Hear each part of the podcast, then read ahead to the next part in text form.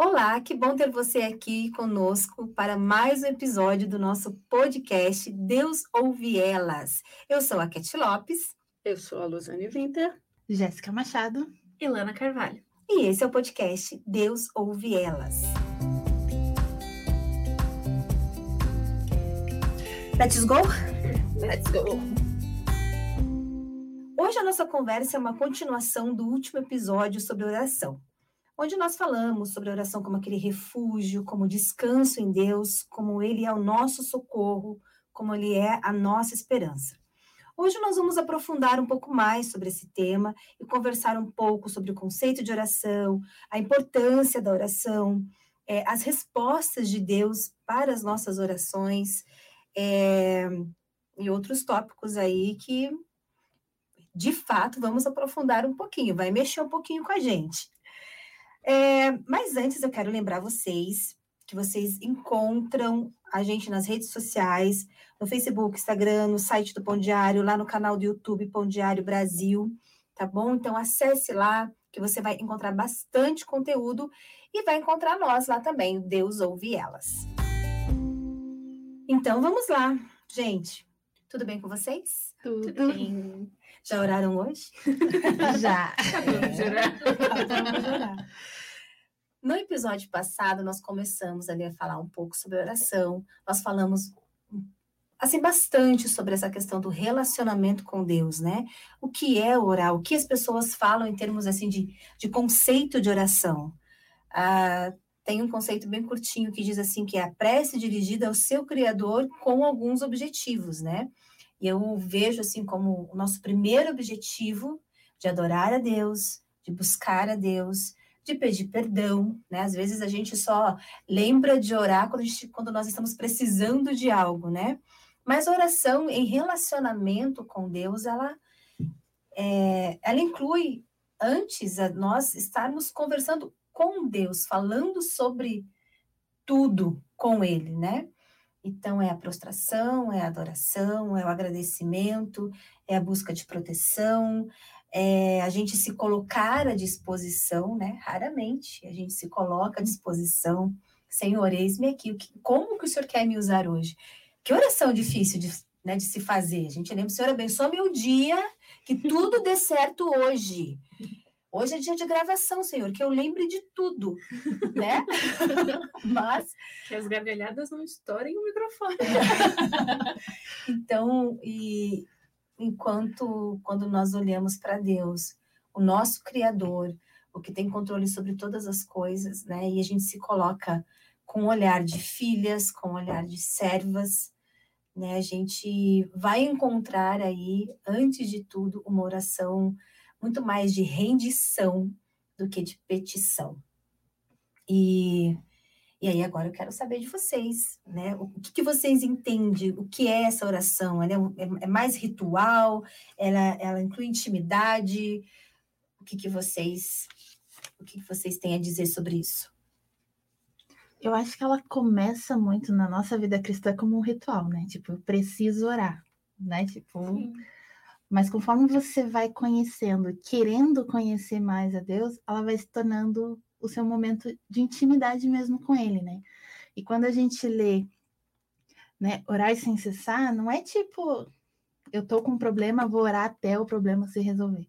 É continuamente, diariamente, às 24 horas do dia, você estar em oração, estar conectada com, com Deus. E isso só vai, você só vai conseguir fazer isso a partir do momento de intimidade. Porque aquela coisa ritual, você vai ficar, ai, eu tenho que orar. e não é Sim. é bem assim. É, eu acredito que quando a gente. É, eu acredito que existem dois momentos na nossa vida que tem a ver com o nosso crescimento em relacionamento com Deus. Porque se eu não me relaciono em termos de comunhão com Deus, eu só vou ter no primeiro momento como aquele Deus superior, Deus lá, eu aqui. Então eu faço.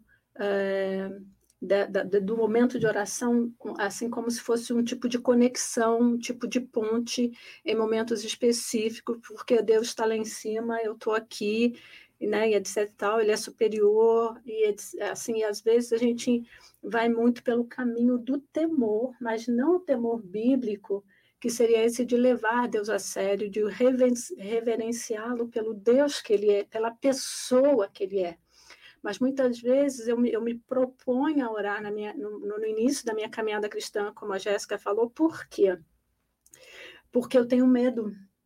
Ah, eu tenho medo de Deus, eu tenho medo de Ele me castigar. Como eu falei no episódio, a gente conversou no episódio passado sobre essa questão do legalismo, o quanto ele é nocivo, que ele nos leva a ter uma percepção distorcida do que é se relacionar com Deus. E ele deu o, o que Deus nos deixou, ele nos deixou recursos, assim como a Bíblia é um recurso, a palavra de Deus, onde a gente ouve Deus também através da leitura bíblica, e a oração é um outro. É um outro recurso que Deus nos deixou para desenvolver esse relacionamento, essa comunicação com Ele. Então, acredito que nesse, assim, na nossa caminhada cristã, logo no início, eu posso dizer por mim, pela minha experiência, é, que foi muito baseada no medo. E você não confia em quem você tem, tem medo. Veja, é diferente de temor, que a Bíblia fala que é o princípio da sabedoria. Isso. Mas quando você tem medo, você não confia. E quando você não confia, você está sempre com o pé atrás. Você, tá se... você é sempre reticente. Né? E muitas vezes, dentro, quando a gente fala de relacionamento, a gente tem que entender que Deus é um ser superior, incompreensível para minha mente limitada, mas ele é uma pessoa. Ele é uma pessoa que busca relacionamentos. E a gente pode ver isso desde lá do início no Éden, onde ele vinha na viração do dia, depois das obrigações, né? Ele vinha para quê? Para se relacionar. Para se relacionar com o primeiro casal. E isso é interessante, esse ponto de vista, Lu, porque a, nessa questão aí de, de ritual versus a, a busca da intimidade, né, desse temor versus medo, a gente acaba também fazendo aquelas orações assim só de só de pedir perdão com o medo de, de fato de ser castigado, né? Então o, o relacionamento ele fica muito mais é, de, de ritual, hoje eu preciso agradar o meu Deus, né? Qual a oferenda que eu vou dar hoje? Você não entende esse você não entende essa entrega e essa transformação que vem na nossa vida a partir do relacionamento com ele. Porque ele vai nos ensinando, ele vai se revelando a nós, né, a partir disso. E, e o fardo fica leve, né? Não não se torna um peso no seu dia. Hoje eu preciso orar desta forma, porque hoje eu não agradei a Deus. É, então, como é interessante ah, esse ponto de vista, que a gente começa né, nesse ritual que precisa, mas a, a nossa construção, uma hora, vai fazer que esse status seja alterado. É, é, e só para complementar, esse, e esse status, né, a gente pode colocar, a gente, esse, esse virar de página só Isso. acontece quando o nosso relacionamento começa a ser baseado no amor. Sim. Porque o amor ele aproxima. Então, quando você fala assim, por que, que porque realmente se eu for buscar a minha oração, a minha vontade assim, eu senti, hoje eu não senti de orar, hoje eu não senti, não tem que esperar sentir. Mas quando você entende que você está se relacionando com uma pessoa que você ama e que, e que também ama você, assim, né? Principalmente assim, aos casados aqui, ou que estão namorando, ou estão num relacionamento assim, rumo ao casamento. É, assim, quando você, quando você pensa na pessoa que você ama, automaticamente você quer estar perto, você quer estar junto, e isso não é um fardo, porque é, se torna prazeroso. Então, enquanto a gente não, não elevar o nosso relacionamento com Deus a esse nível é, de amor, de querer estar junto, a gente sempre vai enfrentar essas lutas em relação à oração e sempre vai meio ver assim como um tipo de encargo ou de obrigação. Então, também esse, esse, esse plus, né, que se a gente pode colocar assim, ou, esse, ou, esse, ou essa mudança de nível, ela vai ocorrer também quando a gente começar a entender que o nosso relacionamento com Deus ele tem que ser baseado de fato, não no amor e não no medo. Porque o medo, o medo afasta, mas o amor aproxima. É, tem um, um, exemplo de John Piper que eu acho sensacional, assim, que a gente até estava conversando esses tempos aqui no Pão Diário e eu dei esse exemplo, que muitos liberalistas, deles até o contrário, né? Tem o legalismo e o liberalismo. E muitas são muitas pessoas que são liberais demais ficam nessa, ah, então eu sou obrigado a orar. Eu tenho que todos os dias estar ali e tal. Isso não é amor, isso não é Deus, eu não tenho que ser obrigado a nada, eu sou livre e tal. E tem todo esse discurso. E assim, a gente não, né, como eu até brinquei, assim, o Espírito Santo não vem com a arma na sua cabeça e fala, você vai orar todos os dias ali. Mas ele dá o exemplo de a oração é uma obrigação para nós cristãos, tanto quanto para nós seres humanos é comer. Tipo, se eu, é, se eu não como, eu morro. Ninguém bota uma arma na minha cabeça e fala, vai e come todos os dias, né? É vai e dorme. Mas é, exatamente. Tipo assim, eu posso até querer ficar sem orar, mas a minha alma vai morrer. E não é porque é uma obrigação, é porque é um fato, é uma consequência. Então, para mim, a oração também, né, além de tudo isso que a gente já conversou aqui no comecinho, também é um alimento. E é uma coisa que eu comentei até no último episódio, eu acho. Eu sou uma pessoa completamente diferente quando eu não tô né? Eu, eu, percebo, assim, né, que eu fico mais irritada e tal. E, e, é bem essa questão, assim, né? Tipo, se eu não tô me alimentando ali diariamente, a minha alma vai morrendo, a minha alma vai enfraquecendo. Né? Aquela ilustraçãozinha que a gente vê na escola bíblica quando é criança. Tem dois cachorros, né? Só um ganha comida. Então, quando os dois tiverem uma briga ali, qual que vai vencer, né? Aí fala da carne, do espírito. E é exatamente isso. Se eu não me alimentar com a oração, eu vou morrer. A minha alma vai morrer. Isso é um fato, é uma consequência. Né? Então, para mim, a oração também é alimento o que a gente também vê né, nessa questão do medo, não só o medo de, de Deus no sentido de ser superior, né? Olha, jamais, jamais vou chegar perto, serei serei fulminada.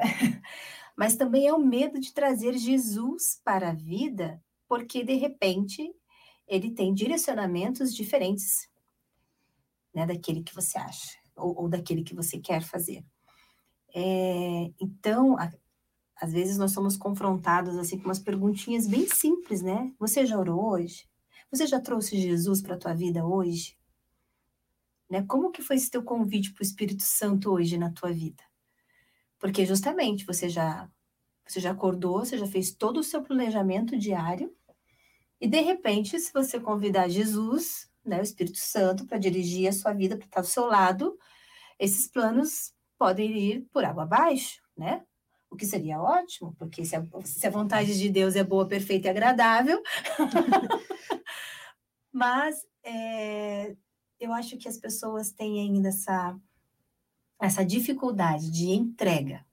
E a oração, ela diz muito disso.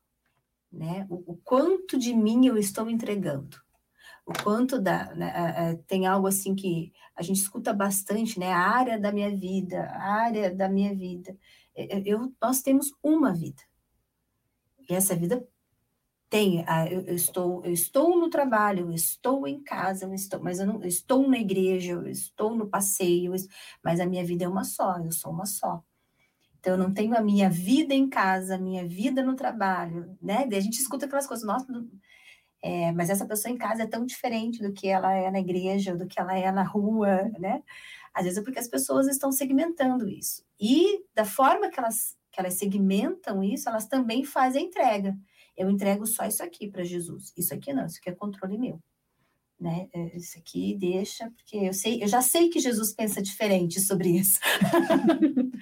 e essa construção de relacionamento, essa não só construção, mas essa busca de relacionamento com Deus, faz com que a gente se aproxime e vá cada vez mais entregando isso, vá entendendo que é, Deus ele vai se relacionar com, com o todo, com o um, um, um, que nós somos. É, é, às vezes eu fico assim, eu tenho um certo problema, vou confesso, confesso agora, é, quando as pessoas começam a dizer assim, convidar Deus, ou melhor, convidar o Espírito Santo, convidar Jesus uhum. hoje para a sua vida eu entendo que se, se realmente eu, eu fiz isso uma vez. Exato. A minha conversão diz que foi esse momento que eu, que eu recebi Jesus E a convicção da salvação, ela parte exatamente por, por esse ponto de que ninguém diz, ninguém pode dizer Jesus é meu Senhor se não for pelo Espírito Santo. E ele diz, o próprio Cristo, quando ele, ele lá, lá em João 14, quando ele, ele começa a se despedir do discípulo, dos discípulos, explicando a eles que ele, que ele iria, mas que ia preparar o lugar, ele falou assim, olha, eis que, que, que eu vou dar a vocês é, um outro consolador, ou seja, Jesus já era consolador, mas um outro consolador que não vai estar só com vocês, ele vai estar em vocês. E, essa e, e assim, o Novo Testamento ele é claro nesse aspecto de que, ou nessa afirmação, de que o Espírito habita em nós, nós somos o templo do Espírito. Então, eu, eu acredito, pessoalmente acredito, que não se trata de convidar o Espírito Santo, mas sim de deixar ele agir. Coisa que muitas vezes a gente vai lá, mete né, na nossa própria força, vai no próprio braço e aí vai. E muitas vezes fala assim: vem comigo, mas a gente não para para conversar o que o senhor acha disso. Qual é a sua opinião a respeito disso? A gente só fala assim, vamos embora. Hoje eu tenho que fazer isso, tenho que fazer aquilo, bababá, né? Vamos junto. Vamos uhum. junto nessa. Então, é, são, são aspectos assim que me chamam a atenção nesse aspecto de quando a gente fala que orar é muito mais do que expressar palavras, é você, é, tem a ver com caminhada, tem a ver com essa jornada, com essa construção de relacionamento, e mais do que isso, né, um pouco mais além, já que a gente está falando de processo. A Jéssica falou que não gosta de processo, mas é uma mesmo, né? Mas, enfim, quando a gente fala, mas esse é um processo inevitável, quando você percebe que você sai de um ponto do medo, né, vai para o amor, e nesse, e nesse amor que gera intimidade. E quando você fala da intimidade, se você aprofundar isso, né, já que a igreja é, é, é considerada a noiva de Cristo e a gente está se preparando para um casamento, ou seja, entra o aspecto da entrega sem reservas, aonde você não é mais dono da sua vida. É o senhorio de Jesus. É o senhorio de Jesus. Então, são, quando a gente percebe esses aspectos, a, a gente entende o seguinte: que essa, nessa construção de relacionamento a gente vai ver que é uma escolha. Então, eu, hoje eu faço essa escolha. Então, muito mais do que um convite hum, a, a, a Jesus, isso eu já fiz lá atrás, cada um tem a nossa experiência de conversão, mas entra esse aspecto de escolha que a gente faz diariamente, de ouvir a voz dele ou não, porque falando ele está. É isso, a gente fala da oração, né? Além de relacionamento de comunicação, não é só eu que vou falar. Exatamente. Eu, eu preciso também ouvir, aprender né? a ouvir porque ele fala. E que interessante, né? Porque quando Deus ele vem, ó, ele vai ao jardim, né? Ele pergunta Adão, onde você está, né? A gente veio para conversar. E por que ele se escondeu? Ah, porque errou, né? Não... Mas aí tá, mas, mas, mas para você ver assim, o aspecto de mudança. Porque ele, ele, ele, antes ele, ele usufruía de um amor, amor sem restrições, mas a partir do pecado ele se escondeu porque eu tive medo. medo. E é interessante, né, voltando lá à questão do jardim que a Luzane levantou, que quando Deus ele vai ao jardim, né, ele pergunta a Adão, onde você está? É, o, o que demonstra essa conversa, né? Deus não desce lá apenas para supervisionar. Ah, você deu o nome para todo mundo direitinho, né? Não, é para conversa. Mas Adão se esconde. Porque daquilo que a Lozane falou, pelo medo. E outra né? questão, né? É, Deus sabia onde Adão estava. Ah, sim. Onde ele estava. Então, tem a, a o nosso lado de aceitar, como a Lu falou, né? De deixar o Espírito Santo agir. Então, tipo assim, Deus está ali nos convidando para estar com Ele todos os dias. Mas a gente tem que ter esse passo de decidir orar, de decidir buscar, né? Também isso, é, Deus sabia onde Adão estava, mas ele chamou, né? Como a Cat falou, onde você está? E Adão precisou ir até Deus. Então a gente não pode esquecer da nossa responsabilidade, né? Porque às vezes é, eu, eu lembro pelo menos na minha infância tinha muito isso, né? Ah, é porque é só o agir de Deus, agir de Deus, agir de Deus e tal.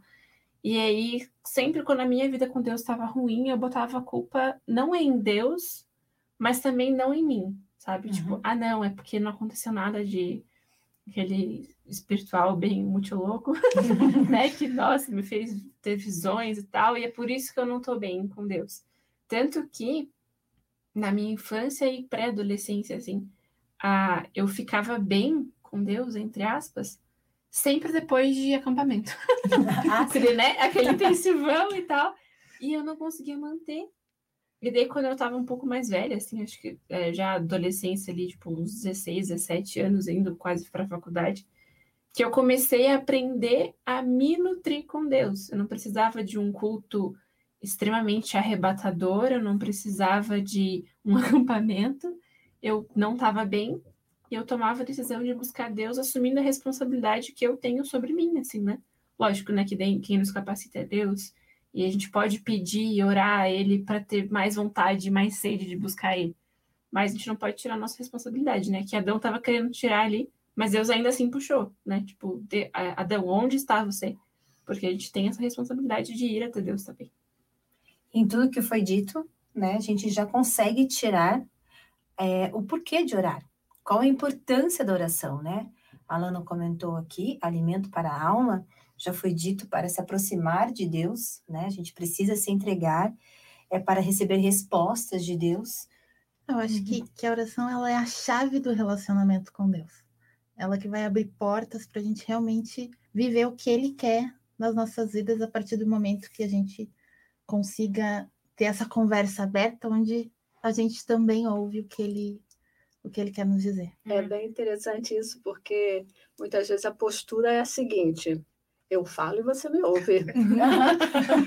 eu falo e você me ouve. Ou seja, você me atende do jeito que eu estou descrevendo aqui. A gente sabe que não é bem assim. É, né? A gente vê ao contrário do que é, né? Porque acho que a oração é um meio que a gente consegue perceber a grandeza de Deus por meio das respostas. E a gente também vê a nossa dependência dele. Mas a gente não quer isso. A gente quer que a gente seja grande e ele dependa da gente, só que é. não é assim. É o Deus gênio de lâmpada, é, né? É, é, a gente comentou esses, esses. Acho que em um dos episódios a gente chegou a citar isso, né? E tem um. Acho que é. Eu, eu deixei anotadinho aqui para um tópico que a gente vai falar lá para frente, mas sem pular etapas. mas uma coisinha assim que, tipo, aqui eu acho que faz sentido, né, nessa primeira parte, assim. Que, né, como a gente falou, a oração ela é fonte de alimento, de relacionamento e tudo mais. E lógico, né? A partir que a gente aceita Jesus e nós temos a salvação e a gente começa esse relacionamento. Mas ao longo, é, conforme a gente vai se aprofundando em oração, Deus derrama ainda mais graça, né? E tem coisas que a gente vai. Não, eu digo bênçãos não no sentido de obter coisas, né? Mas de intimidade, de proximidade mesmo, né? Entre aspas, em assim, níveis de graça e de intimidade que a gente só vai conseguir em oração. A gente pode talvez até passar a vida inteira fazendo feijão com arroz ali e tal. E amém, né? Estaremos lá com Jesus. Mas por que não mais? Né? Por que não a gente ter o, máximo que a gente pode aqui nessa vida, né? Eu, eu tinha prometido que ia ficar mais quieta, né? mas, enfim, mas isso me faz lembrar da, da, do próprio pedido dos discípulos a Jesus que eles chegaram e pediram assim: ensina-nos a orar. É, e você vê ali aspectos da oração, ou melhor, assim, da construção de uma oração ou de, dessa comunicação que ele começa sendo Pai Nosso que está nos céus. Daí santificado seus, esse reconhecimento de quem Deus é. E uma das coisas que mais me impacta, assim, fora esse aspecto de poder chamar Deus de Pai, e de reconhecer isso. Isso fez uma tremenda diferença no meu relacionamento e até na minha visão, no meu conceito, na, na minha visão realmente da, da, pessoa de Deus. Mas quando ele fala assim: venha a nós o teu reino, seja feita a tua vontade, assim na terra como no céu. Se você percebe quando você pensa no reino de Deus, que é expresso na própria pessoa de Jesus, porque quando Jesus ele, ele começa o seu ministério, ele vem trazendo essa declaração: eis que é chegado a vós, para vocês, o reino dos céus. Ele está falando dele, dessa manifestação. Paulo vai chamar Jesus, da manifestação visível do Deus invisível. Então, quer conhecer Deus? Leia os evangelhos. Veja Jesus, a forma de como ele amou, de como ele obedeceu, de como ele orou, enfim. Mas quando você pensa no reino dos céus, você fala assim, cara, o reino dos céus é onde Deus habita, aonde a presença de Deus está 100%, aonde todas as coisas são, estão sobre o seu senhorio, sobre o seu senhorio. E é um reino que não tem falta de nada, porque é a presença de Deus absoluta. E eu lembro que eu tive uma experiência com essa parte da oração, gente, que foi tremendo, porque é, é, foi como assim se, se, se é, os olhos do meu coração se abrissem Sabe como diz aquela música? Não vou arriscar, não vou arriscar, mas ah, quem é da velha guarda acho que lembra um pouquinho disso. Mas, enfim, e eu entendi que essa é realmente a minha vida nas mãos de Deus, nesse zoe de Deus, exatamente é uma vida que não tem falta de nada. Quando eu digo não falta de nada, eu não estou falando dessa perspectiva humana, dessa vida terrena. Da prosperidade, da prosperidade do material. Mas quando eu penso exatamente que essa essa oportunidade ou essa porta que Jesus viabilizou para eu viver a eternidade aqui e a eternidade com Deus, porque quando vem a nós o vosso reino, né, assim, o reino de Deus, ou seja, eu posso viver a eternidade aqui. E, que, e, o, e o que é a eternidade, se não mais do que a presença de Deus? 100%. É o então, início da eternidade aqui, né? As é, pessoas às vezes pensam que é a partir do momento que... Que né, atravessa a porta e isso. terrena, mas não, enfim. já é aqui, né? Então isso, isso me impactou muito. Isso você, é, esse seu exemplo me fez lembrar do momento que eu consegui compreender essa dimensão. Eu tive uma gestação de alto risco, então foi aquela gestação com muita oração, né? Às vezes só lágrimas, outras vezes só pensamentos, outras vezes aquele, aquela coisa, aquele clamor intenso. E eu lembro que depois que passou tudo isso, né? Graças a Deus, um outro podcast, um outro momento eu conto isso. Mas o Vitor era bebê, acho que toda mãe faz isso, né? De chegar assim na, na beira do berço e ficar observando o filho, né?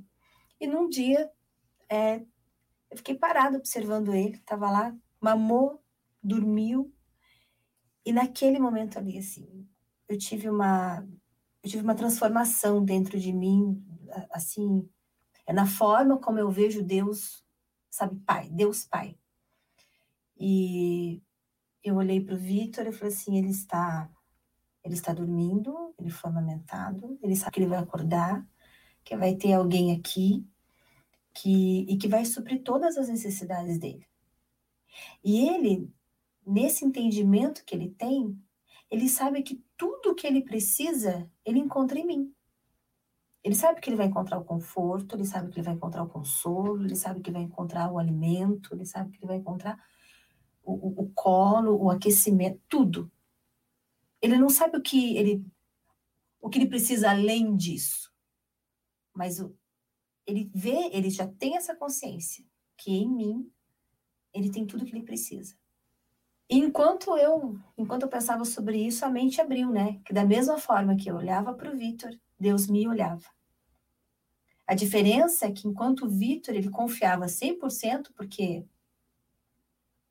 ele já via em mim tudo. Eu, apesar de saber que Deus é tudo, não olhava Deus como como supridor de todas as coisas, que eu já tenho tudo, né? É, é, é, a versão do Salmo 23, né? Que você pode interpretar ela: O Senhor é meu pastor, eu não preciso de mais nada, porque Ele é.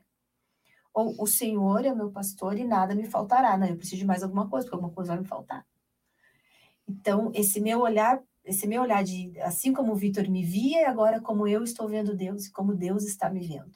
E nesse momento eu tive esse estalo. Eu falei assim, Senhor, tantos anos de crente. E, e agora eu percebo assim o quanto é, a, a, eu dizia que confiava, eu dizia que, mas as minhas ações no fundo mesmo ainda estavam deixando a desejar, porque eu preciso olhar para ti como pai, onde eu, não preciso de mais nada, porque em ti eu tenho tudo. E eu sei que eu serei cuidado. Eu sei que eu, que eu vou encontrar consolo, que eu vou encontrar conforto, que eu vou encontrar segurança.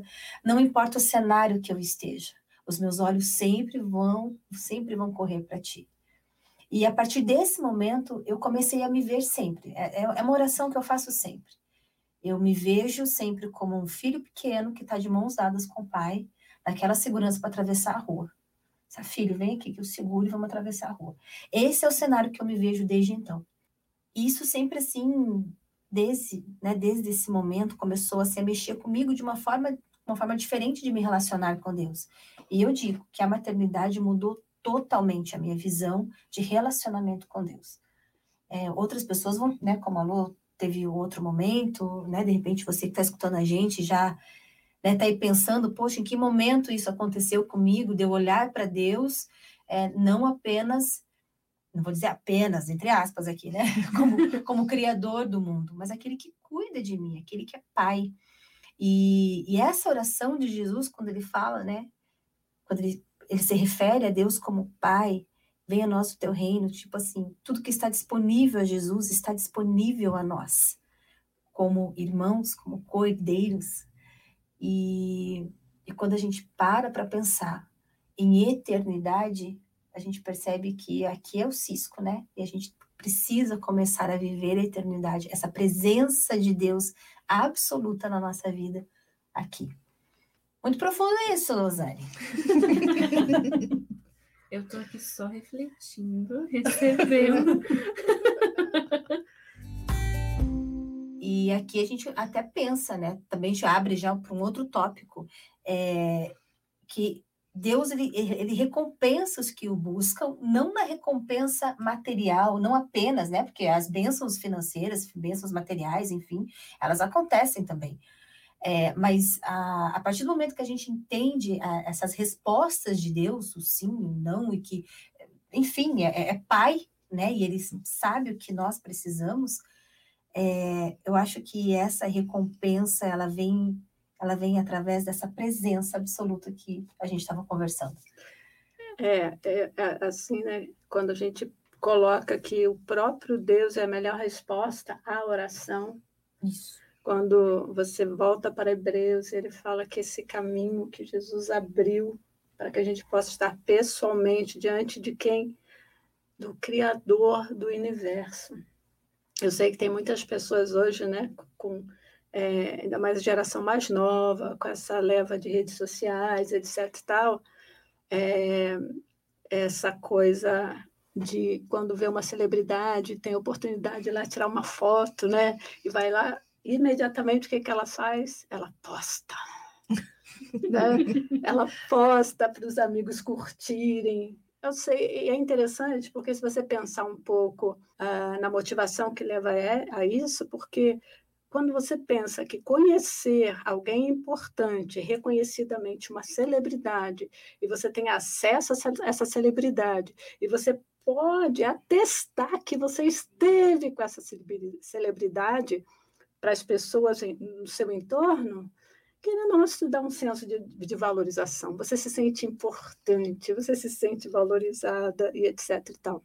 Ah, mas em relação a Deus, quando você pensa que você tem acesso ao, ao Rei do Universo, ao Criador do Universo, a, ao Pai da Eternidade, ao Príncipe da Paz e etc. e tal, como a Bíblia atesta que ele é, é, como fica isso no sentido assim de que isso não é, por exemplo, por uma, por uma cruzada de repente num aeroporto, né, ou num show, ou de, de um momento temporário, pontual que você tem a oportunidade de participar.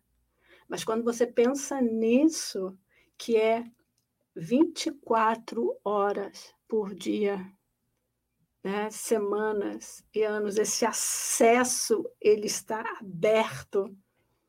Né? E como isso, como isso soa para a gente quando eu penso nesse, nesse rei do universo tão acessível a mim por causa de Jesus. Porque às vezes a gente não valoriza, a gente não valoriza esse privilégio que a gente tem. Eu mesmo, muitas vezes, eu não priorizo esse privilégio, eu não valorizo esse privilégio que eu tenho em Cristo Jesus. E Ele é que de fato vai fazer toda essa diferença no meu dia, na minha semana, nos, no, nos, no meu, nos meses e nos meus anos. Poder chegar até aqui, né? E, e de repente estar compartilhando isso é resultado, é, é compensador exatamente desses aspectos que, do relacionamento que, que foi sendo construído ao longo dos anos. Então, isso, isso é fantástico, isso é fabuloso. Né? Eu sei que não dá para tirar foto com Deus para postar.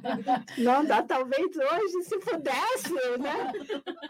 alguém estaria se prontificando a isso. Mas brincadeiras assim à parte, é, é um momento da gente refletir também sobre isso, é, desse privilégio que a gente tem. E, e, é bem isso, a gente precisa voltar a refletir sobre esse privilégio, porque é um privilégio conquistado através do sacrifício de Cristo. O véu do tempo, quando se rasga, através do sacrifício de Cristo, era pra, é novamente para que a gente tenha esse acesso à presença de Deus. Quando a oração é, é, é você exercitar esse acesso. Isso. Exercitar esse acesso à presença de Deus. E é bem interessante, porque quando a gente volta já que a gente falou, né, assim, já de Jesus sendo como, como esse exemplo mesmo, e os próprios discípulos pedindo que ele ensinasse a orar, mas você vai ver o seguinte, que Jesus, ele, ele exercia o seu ministério em comunhão com Deus, e às vezes ele separava momentos bem específicos para estar a sós com Deus. Né? Então, por mais que a gente às vezes fale assim de não, de não é ritual e etc e tal, oração é estilo de, de vida. Oração é aquela coisa do respirar, né? Você você não para, prende a respiração durante todo o seu dia e chega à noite e fala assim, agora eu vou respirar. agora eu estou pronta para respirar. Não é bem assim, né? Assim, o respirar é algo que a gente exercita até de uma maneira inconsciente ah, durante todo o dia. Mas quando a gente fala de oração dentro dessa analogia do respirar, a gente pode pegar isso, né? Que, que eu ando em comunhão com, com Deus durante o dia e, e eu posso separar esses momentos para estar sós com ele, com ele. Talvez não só não para falar, mas para ouvir, né? Talvez seja esse o meu momento, esse é o meu momento de ouvir quando eu paro assim a, sós. Daí a gente volta na questão do Éden novamente, porque acaba sendo meio que um, um modelo do que acontecia no Éden, que na viração do dia Deus vinha, porque durante o dia o homem estava lá, né? Gente, tinha trabalho no Éden. Quem pensa que não tinha, mas tinha trabalho no Éden. A única coisa que ele, ele, que, que ele fala que depois do pecado, trabalho não foi. Não, não enfim, ficou penoso. Mas antes não era. Mas durante aquelas, aquelas obrigações que Deus havia direcionado, então, havia aquele momento específico de parar né, e de estar ali junto, né? Então, é, é, bem, é bem interessante esse aspecto, assim, que eu queria compartilhar um pouquinho mais. Assim, né, que a gente fica, fica aí a reflexão se até Jesus, que né, é o próprio Deus, está ali em comunhão contínua, de uma forma, um nível assim super, super, hiper, mega top com Deus 24 horas. Se até Jesus se retirava para orar a sós, quem somos nós para não fazer isso, né? Porque eu fico. É só uma reflexão mesmo, pode. Fecha parênteses. é, mas é então. aquela coisa do relacionamento, né? Sim. né? O relacionamento ele só é fortalecido quando você tá junto. Eu não vou abrir certas coisas para Lana se eu não conviver com ela. Certas coisas eu falo justamente porque a gente convive. Então, a partir do momento que eu convivo e conto tudo para Deus, esse relacionamento vai se estreitando, né? É, eu acho que isso também mostra Jesus como um homem, né? E nos deixa, nos deixa de exemplo a gente de fato se achegar a Deus e se abrir, porque ele vai nos entender. É, porque Jesus passou né, pelas uhum. mesmas aflições, pelas dores, e então nós, nós não apenas seremos ouvidas, mas seremos entendidas. E, e quando você olha para Jesus como, como homem, eu acho que a gente perde essa, essa vergonha que o pecado traz da gente se aproximar de Deus. Né? Porque, gente, que oração difícil da gente fazer é a oração de pedir perdão, de confissão. Que oração difícil de chegar para Deus e falar assim: Senhor, hoje eu fiz tudo errado. Quantas vezes você chega, você não pode nem orar hoje. Com que cara que eu vou chegar diante de Deus? O sentimento de Adão, né? O, o, o medo, o que, que vai acontecer comigo agora? Mas, mas a vergonha de ter feito algo, de ter entristecido Deus que faz tudo por você, é o teu pai. É, então, quando a gente olha para Jesus como um homem que se achega a Deus para.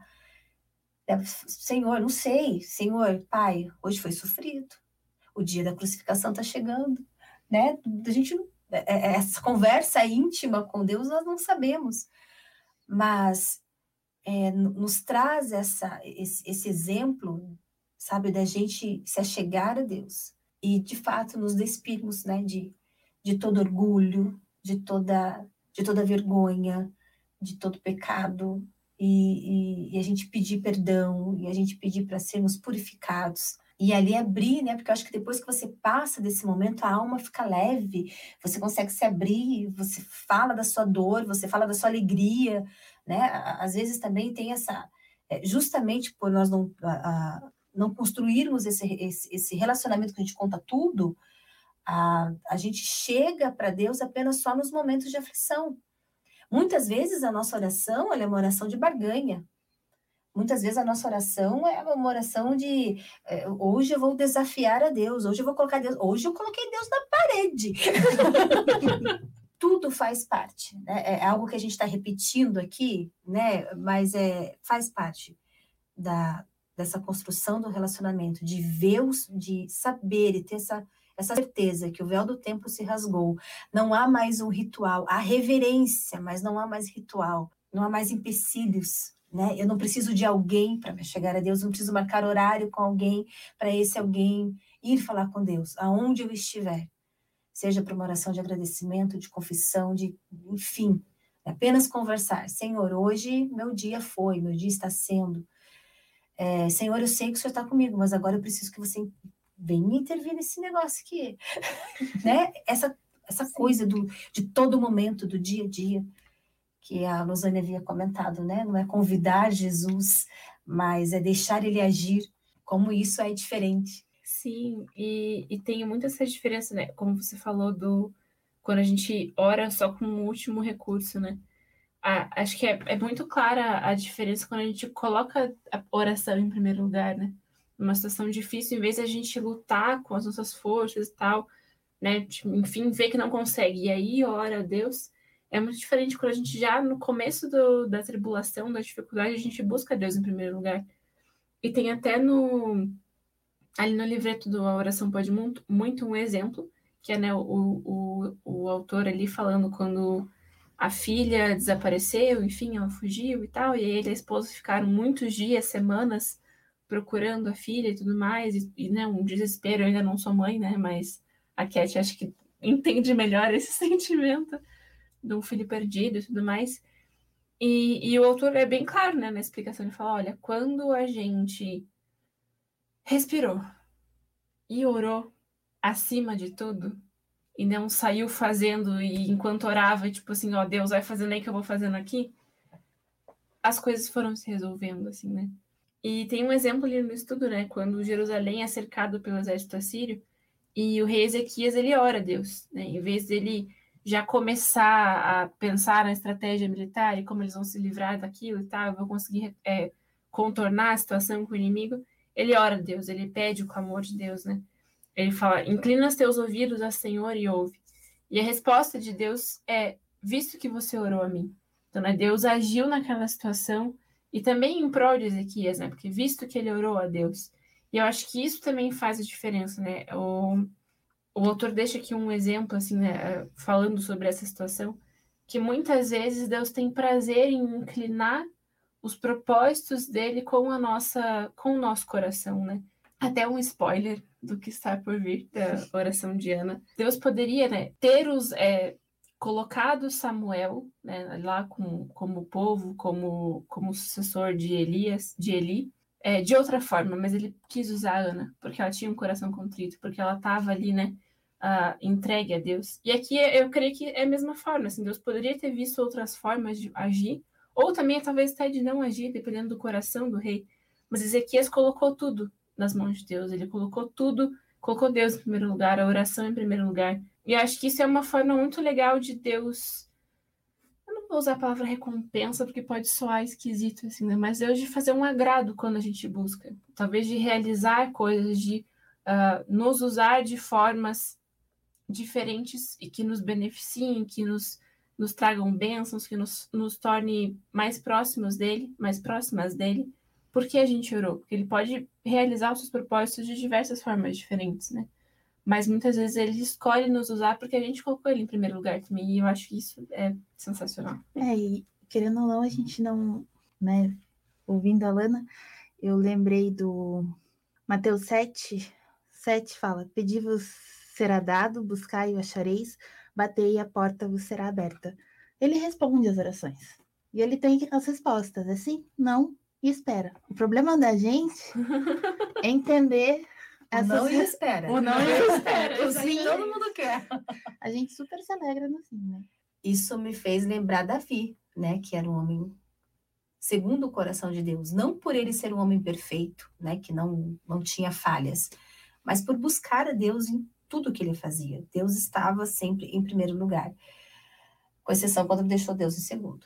Mas daí nós conhecemos a história, né? E mas Deus se agradava do coração dele, que buscava, que queria, falou assim, Senhor, o que eu vou fazer para essa situação? O quanto ele honrava Deus, o quanto ele sabia quem Deus era, né? E, e as atitudes dele em relação a Deus, elas refletiam isso. Isso era tão forte nele que quando ele tem a, a perda do primeiro filho, né, que enquanto ela, enquanto Batseba estava no processo, ele estava lá intercedendo, cinzas e aquela, aquela coisa toda.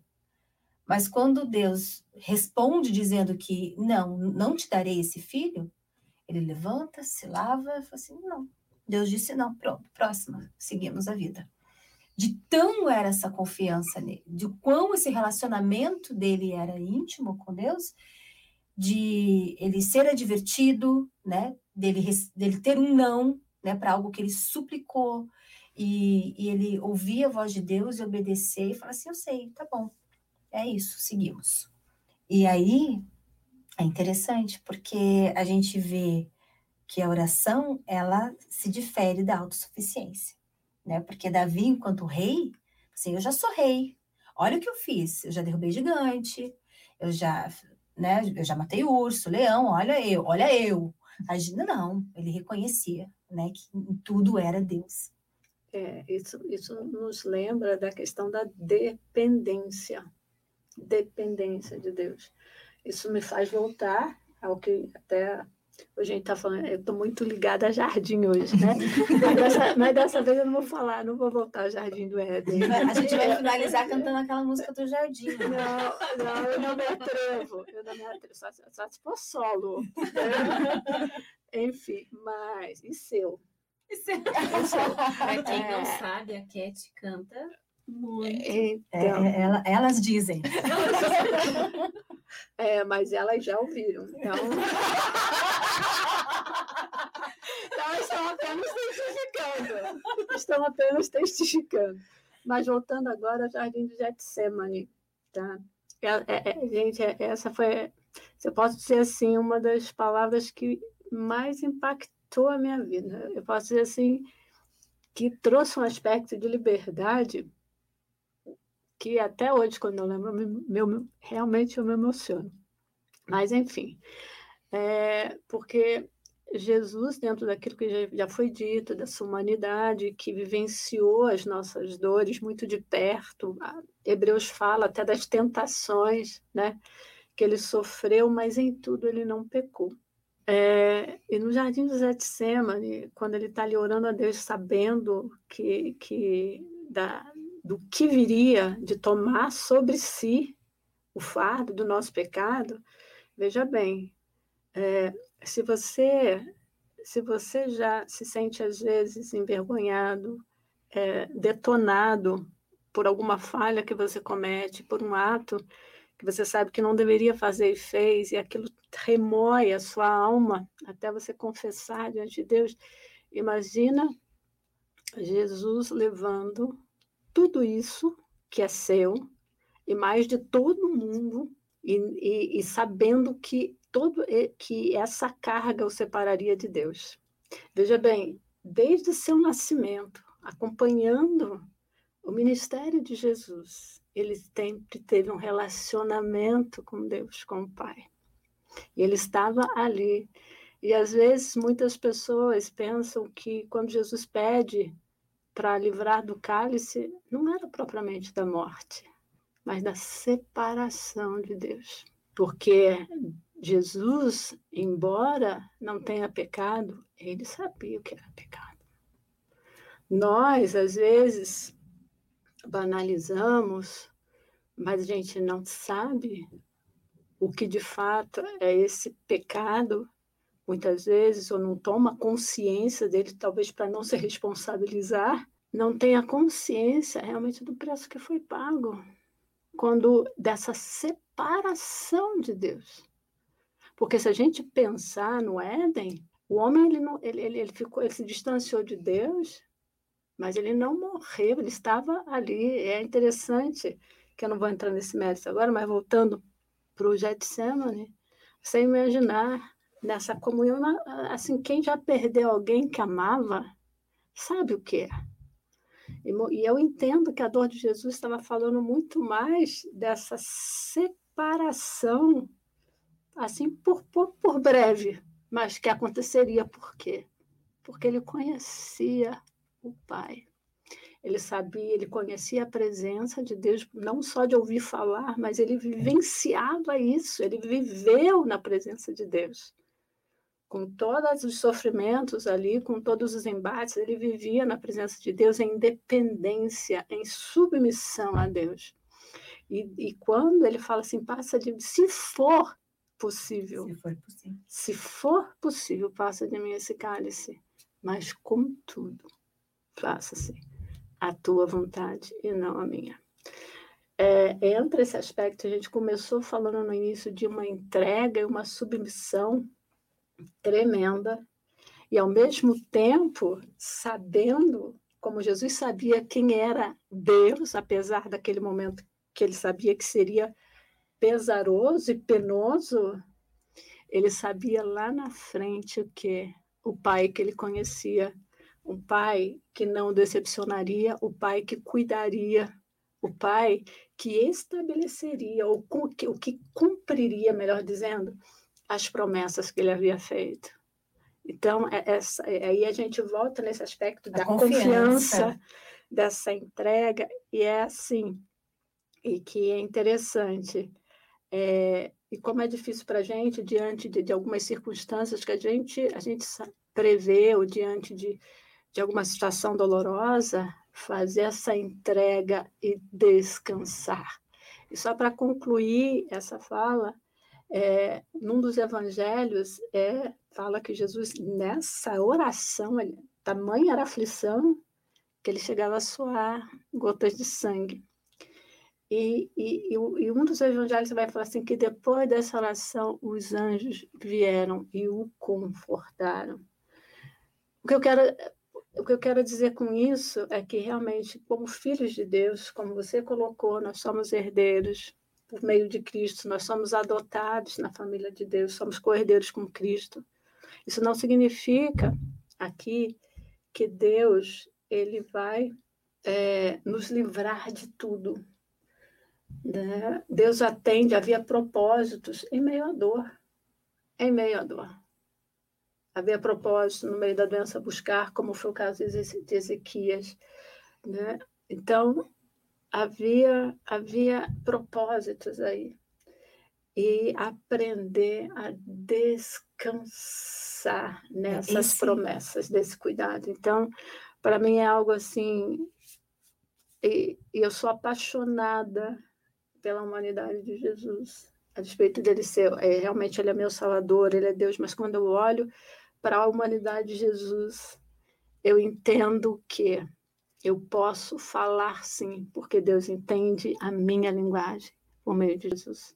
Que precioso isso. A gente encontrar em Jesus, né, essa humanidade, como nós já tínhamos dito, de saber que não somos apenas ouvidas, mas entendidas, compreendidas, porque e amadas. E amadas. Um amor que não falha, um amor que não mente, um amor que não engana, um amor verdadeiro. E que precioso a gente ter isso ao nosso alcance, apenas aceitar, apenas se render. Hoje é algo assim que não é pregado. Né? Quando você apresenta Jesus como solução para algo, ele não é o seu primeiro recurso, não é o primeiro recurso que aparece. É, a gente precisa sim reconhecer que Jesus usa pessoas, né? Você, numa doença, vai buscar né, a medicina, né? A gente tem, tem todos os profissionais, nós, nós temos pessoas que são usadas por Deus, que foram capacitadas por Deus, é, mas a gente precisa lembrar que Jesus sempre é o primeiro, justamente por ele entender né? E por ele saber, pela onipresença, pela onisciência, pela onipotência que só ele tem, é, ele vai nos trazer a resposta, vai nos trazer o caminho, vai nos trazer o conforto, vai nos segurar naquele momento que a gente quer ir, vai nos acalmar no momento que a gente quer esbravejar, e porque ele sabe de todas as coisas. Lembrarmos que Deus é sempre a resposta, mesmo que a resposta que ele nos traga não seja aquela que a gente gostaria de ter. Que isso não nos traga nenhuma frustração, que não nos leve para aquele lugar escuro, para aquele poço sem fundo, como nós comentamos no episódio anterior, sobre, é lá no Setembro Amarelo, né, que a gente abordou um pouco esse assunto. É, se você quiser voltar alguns episódios atrás, a gente falou um pouquinho sobre isso, sobre a esperança, mas não frustração, porque Deus ele nos conhece e sabe daquilo que é melhor para gente. A Alana eu? Você comentou aqui bem de leves, né? Já deu um spoilerzinho do nosso próximo episódio. Mas, gente, a gente vai continuar sobre o nosso assunto, sobre oração, e nós vamos falar um pouquinho sobre a oração de Ana. Se você já quiser ir lá ler, estudar um pouquinho, você pode estar acessando ali a sua Bíblia em 1 Samuel 2, 1, 10. Também ler e até Salmos 113, né, que é um salmo que está relacionado a essa oração de Ana. E no próximo episódio a gente vai estar falando um pouquinho sobre isso. Gente, que bom ter vocês aqui. Muito obrigada pela companhia. Hoje a gente se aprofundou um pouquinho mais, né? A gente só momentos de silêncio, porque muita reflexão, Demais, muito muito espelhinho assim, ó, estou me vendo. É, eu não consegui cumprir a minha promessa de Mas ó, que você nunca cumpra essa, que nem seja uma promessa, né? é, eu, eu, eu brinquei isso lá no, no episódio de apresentação, né? Eu tô aqui mais como como alma, é, como ouvinte, né? Porque ah, é muito gostoso ouvir vocês falarem, né? E toda essa inspiração do Espírito Santo, de experiência. Então, é muito bom estar aqui. Eu sei que eu e a Jéssica recebemos muito hoje. a Luzane comentou lá nos outros episódios, é, é vários spoilerzinhos, gente. É só para atiçar a curiosidade de vocês também, tá? Que nós, nós fazemos altares, né? E esses altares de oração nos o Espírito Santo sempre nos leva até eles para nós não esquecermos que ele caminha conosco.